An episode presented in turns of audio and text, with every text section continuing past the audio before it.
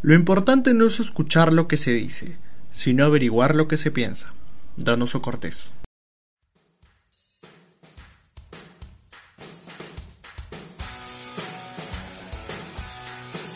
Saludos a toda nuestra comunidad oyente del podcast Taus al Día. Mi nombre es Rodrigo Colonio, miembro de la Comisión de Investigación del Taller de Derecho y Relaciones Internacionales Alberto Ulloa Sotomayor. Y el día de hoy dirigiré la presente charla con lo referente al tema de Introducción a la Diplomacia.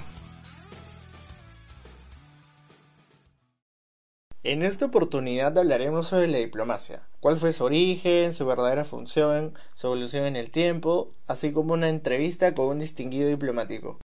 La palabra diplomacia es de origen griega, formada por los vocablos diplo, que significa doblado en dos, haciendo referencia al papel que el mensajero entregaba, y el sufijo ma, que expresa el resultado de una acción.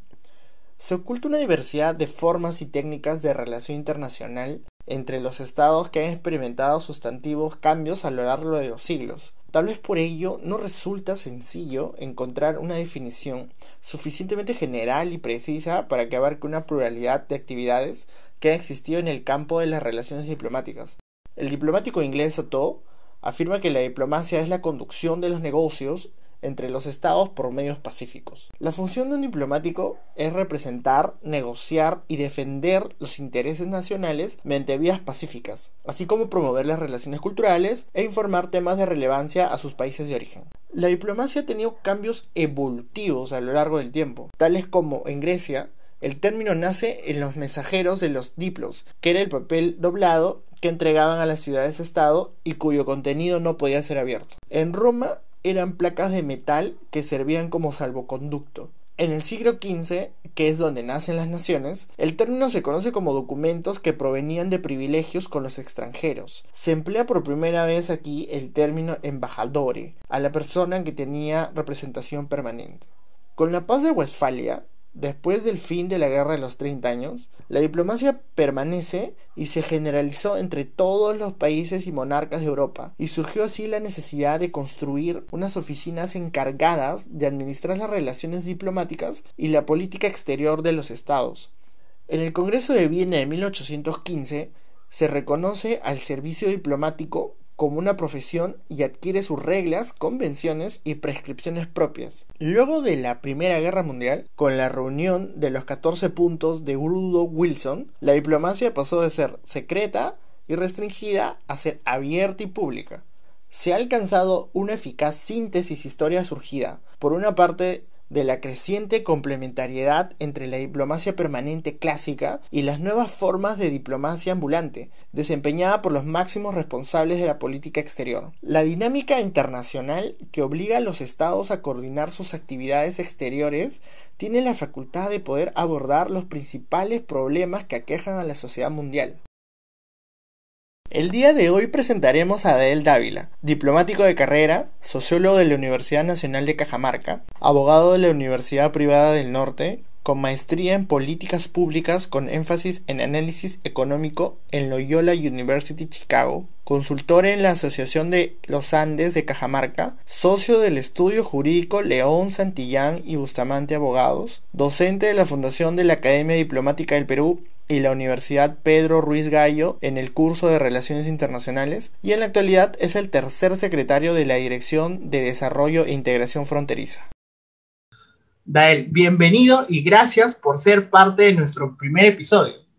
Hola Rodrigo, muchísimas gracias por la invitación. Eh, un saludo muy cordial a todos los miembros del TAUS, particularmente aquellos que son egresados de la Universidad Nacional Mayor de San Marcos. Hoy es el aniversario de la universidad y de igualmente un afectuoso saludo a todos que nos, nos están escuchando en este día. Muchas gracias. Queríamos preguntarte varias cosas porque hay varios temas que, de interés que a la mayoría le gustan, ¿no? Por ejemplo, ¿existe una relación entre el derecho y la diplomacia? Porque la mayoría de personas asemeja a un diplomático con un abogado o con un hombre de leyes. ¿Cuál es la relación que existe entre ellos? Gracias por la pregunta. Es un asunto muy importante, incluso que marca mucho la, decisión de algunos estudiantes de postular a la Academia Diplomática y algunos dicen no, porque yo no estudié Derecho, no necesariamente puedo postular a la Academia Diplomática y en realidad las cosas han cambiado muchísimo. Ahora necesitamos profesionales de diversos tipos.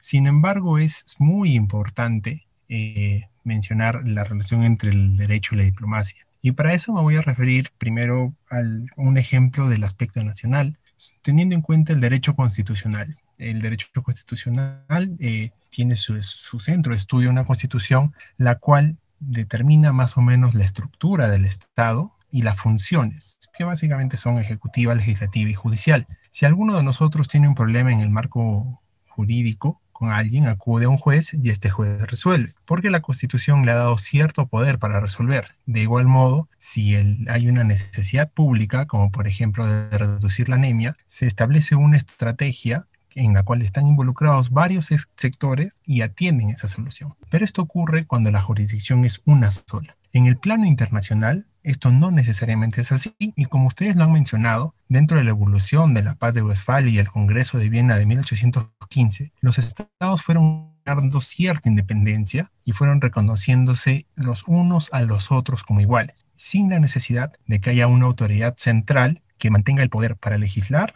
o para ordenar y tampoco para resolver casos judiciales. Entonces se fueron generando muchas costumbres, muchos acuerdos bilaterales o multilaterales que poco a poco fueron positivizándose, es decir, fueron transformándose en normas. Alguno de estos, por ejemplo, es la Convención de Viena de Relaciones Diplomáticas o la Convención de Viena de los Tratados, así como los acuerdos interinstitucionales, los cuales, pueden ser vinculantes o no vinculantes. Y otro aspecto importante es la relación de los ciudadanos de un país que están en un país extranjero. En este caso, hay una Convención de Viena sobre las relaciones consulares y ahí se tiene en cuenta un mix entre el derecho internacional público y el derecho nacional. Por lo tanto, podemos decir que a lo largo de los años, ante una ausencia de autoridad central y la independencia de los países, el derecho internacional público se ha convertido como la vía sobre la cual se vinculan las relaciones diplomáticas y a partir de eso es muy importante que todos los que estén interesados en el campo de las relaciones internacionales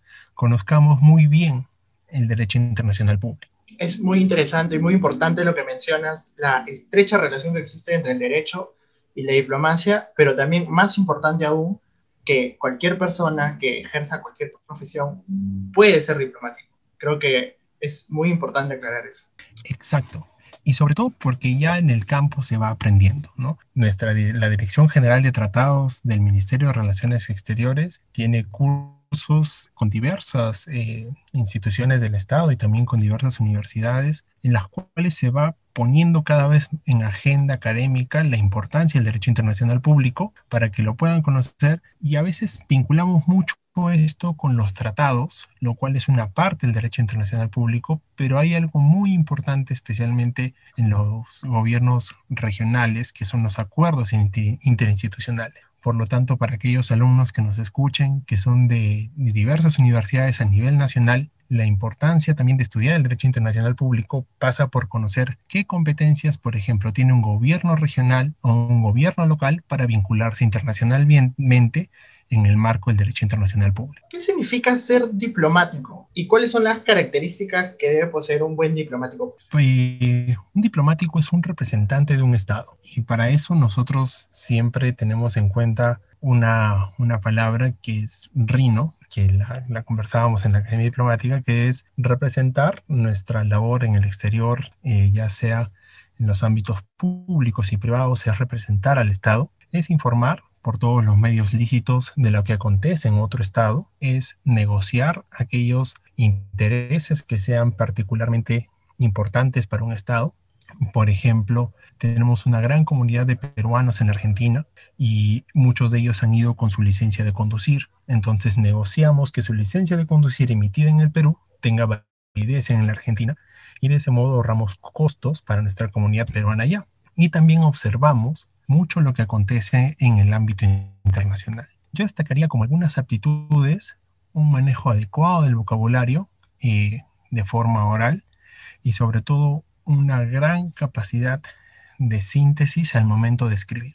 muchas veces algunos imaginan a los diplomáticos que están entre cócteles o en salones, pero en realidad el 85% del tiempo estamos escribiendo reportes o informes para las negociaciones que, sean, que estén desarrollándose en ese momento.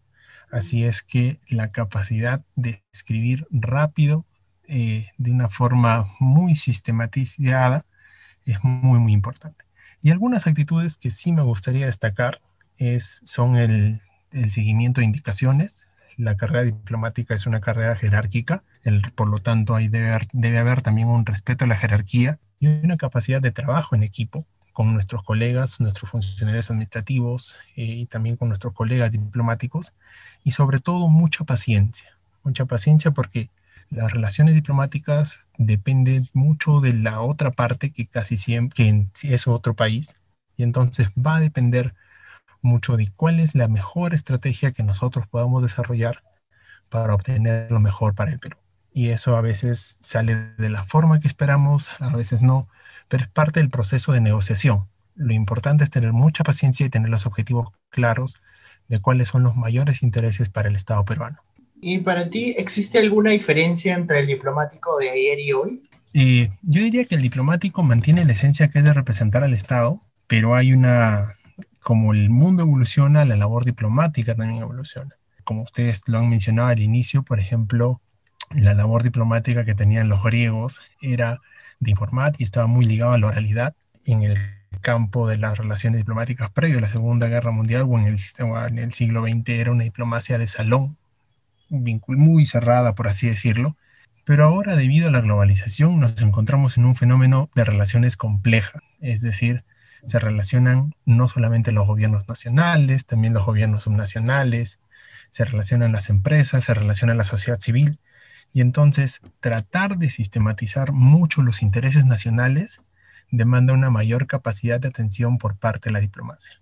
Por lo tanto, es una diplomacia más abierta, que escucha más y que se vincula muchísimo más con los sectores nacionales para saber cuáles son los mejores intereses para el Perú. Estamos viviendo uno de los momentos más difíciles en nuestra historia. En este contexto de la pandemia, de la COVID-19, ¿cuál sería la importancia de la función diplomática? ¿Dónde entra ahí la función diplomática?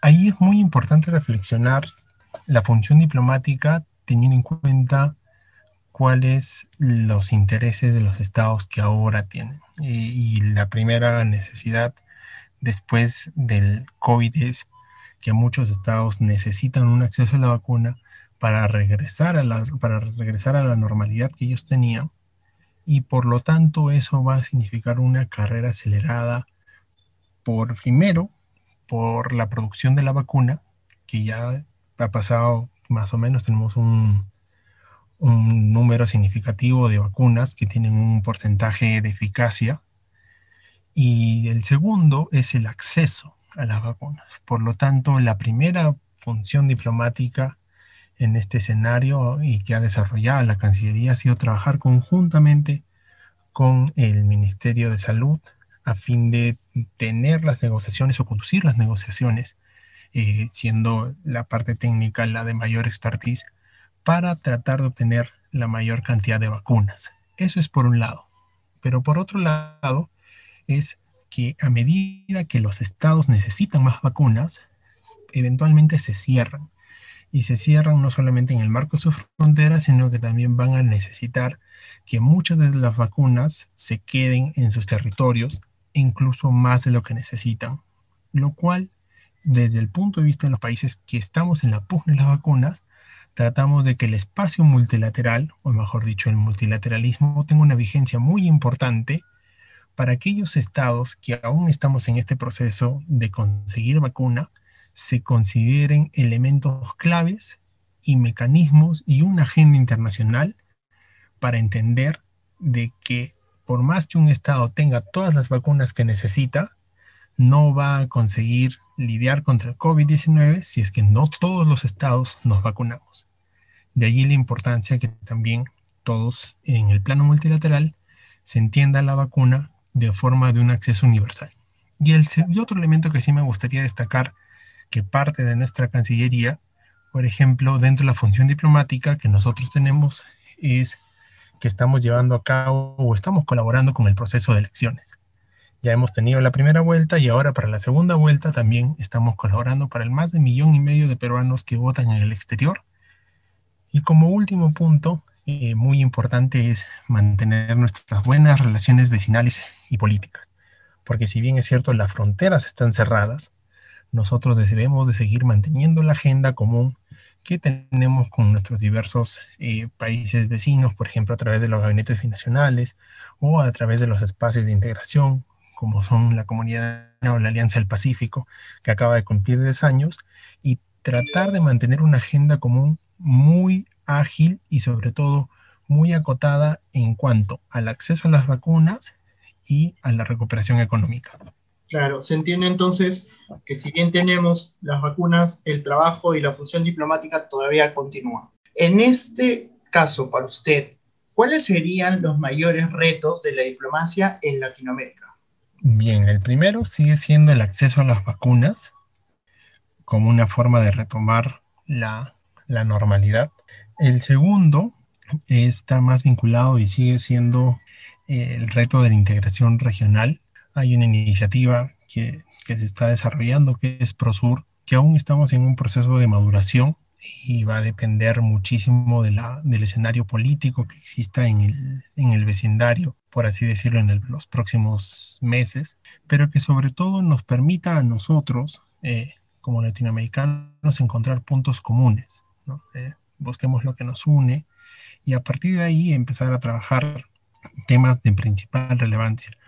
Uno de ellos, por ejemplo, es el, desarrollo de las poblaciones de frontera, la interconectividad, así como el comercio y sobre todo la plataforma, el uso correcto y la, y la ampliación de las plataformas comerciales que nosotros podamos tener, que nos permite engancharnos dentro de las cadenas de valor a nivel internacional y sobre todo encontrar los diálogos y los mecanismos adecuados para que esto se logre. Y para, para usted, en este caso en el que estamos viviendo muchas crisis a lo largo de nuestra región, como Colombia, recientemente también en Chile, en Bolivia, muchas crisis políticas, ¿de qué forma podría ayudar la diplomacia para poder solucionar estos temas?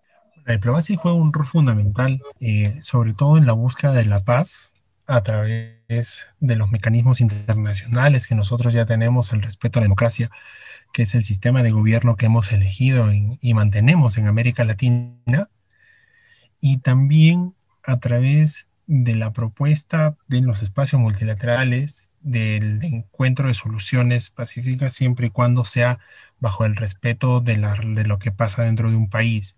Es un principio también de la diplomacia y las relaciones internacionales.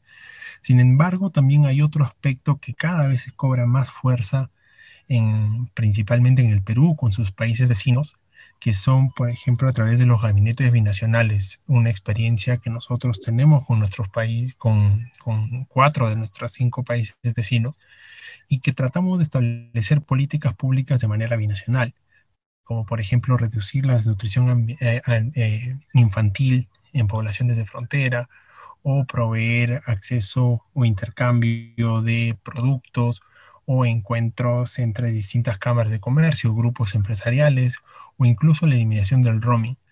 En ese sentido, la diplomacia lo que hace es acercar a los sectores para trabajar en el bien y en el desarrollo de las poblaciones. Es en la práctica del día a día.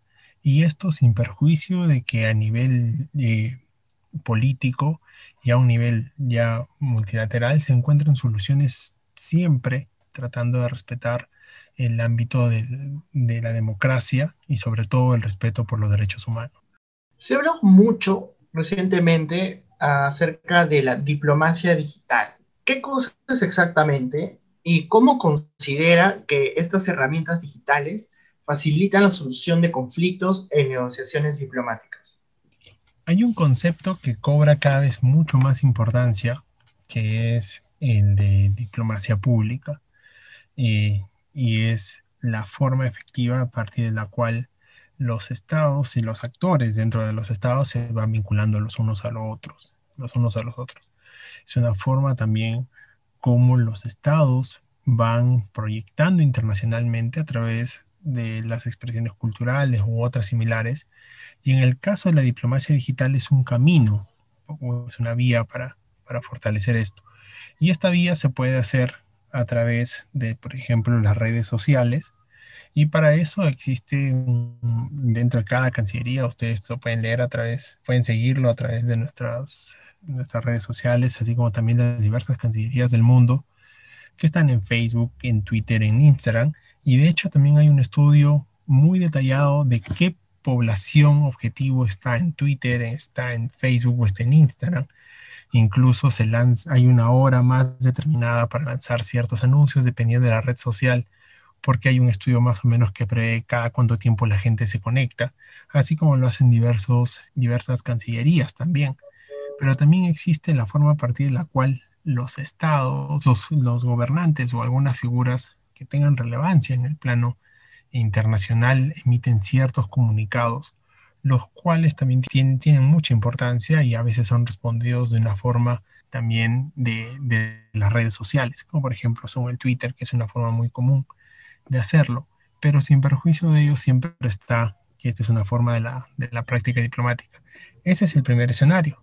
Y el segundo es ya la negociación bilateral que nosotros hacemos. Como les había comentado, y es parte de mi trabajo, eh, hacer el seguimiento de algunos compromisos que tenemos en los gabinetes binacionales. Y previo a cada gabinete binacional, lo que hacemos es juntar a todos los sectores, a los sectores involucrados, a los ministerios o gobiernos regionales involucrados por parte de Perú, con una contraparte, como por ejemplo puede ser Colombia.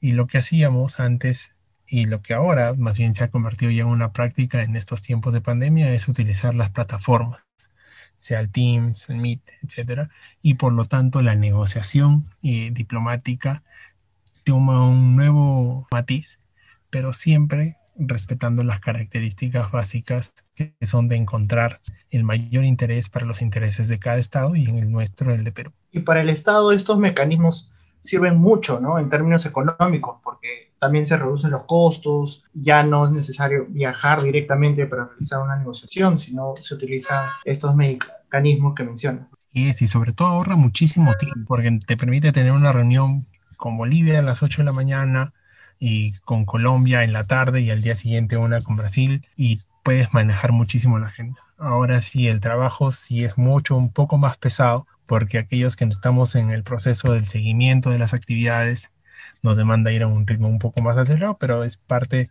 del proceso de adaptarse y también del conocer nuevas experiencias y del crecimiento. Yo no descarto que incluso cuando pase la pandemia, muchas de estas prácticas ya las convirtamos en el día a día de nuestro quehacer. Agradecemos infinitamente la colaboración brindada. Nos ha quedado claro muchos conceptos y esperamos que nos visiten otra oportunidad. Muchísimas gracias, Rodrigo, y muchísimas gracias a todo el Taos por esta muy buena oportunidad. Encantado de seguir conversando siempre de temas y por favor a todos los que estén interesados en el estudio del derecho internacional público, las relaciones internacionales o la diplomacia, eh, sigan siempre el podcast de Tao. Muy amable. Esperamos que hayan disfrutado del tema desarrollado. Agradecemos inmensamente que hayan llegado hasta este punto de nuestra entrevista y si lo disfrutaron nos ayudarían bastante comentando y compartiendo en sus redes sociales. No se olviden seguirnos para que no se pierdan los nuevos capítulos y secciones. También generamos contenidos en nuestras redes sociales. Encuéntranos en Facebook, LinkedIn, Twitter, como Taos UNMSM y en Instagram encuéntranos como Gaceta Internacional. Les deseamos un buen fin de semana y esto fue Taos al Día. Muchas gracias.